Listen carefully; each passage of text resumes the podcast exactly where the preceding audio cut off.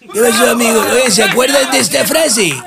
Juntos haremos historia. Jamás me hubiera imaginado que el ahora presidente se estaba refiriendo a hacer los libros de historia.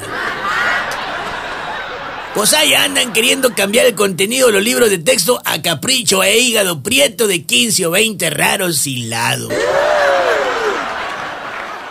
Fíjate, hace un par de semanas, de ahí de, de la SEP, lanzaron el llamado a rediseñar las portadas de los libros de texto de primaria.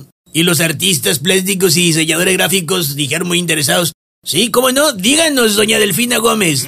Y Delfina Gómez fue así como que, ok, sí, este, Oigan, ¿qué tan gratis nos pueden hacer los diseños? Ya se imaginarán la reacción. Los diseñadores le hicieron bullying por redes sociales con portadas falsas para libros de todas las materias que... Oh, oh, oh, Fíjate, un libro con la imagen de Peña Nieto diciendo primer grado. No, menos, quinto grado. ¿O qué tal el libro de ciencias sociales con Ricardo Anaya comiéndose un taco? Ay, no, ¿qué es eso? En fin, pues, es la cuarta transformación poniéndose de pechito.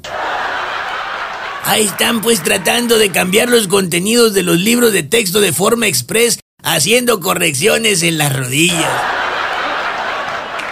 Que no se sorprenda a nadie que los próximos libros de textos traigan tachones y hasta borrones con el dedo ensalivado. ¿Se acuerdan? Digo, es que una cosa es la austeridad y otra cosa es muy diferente, jugarle al miserable.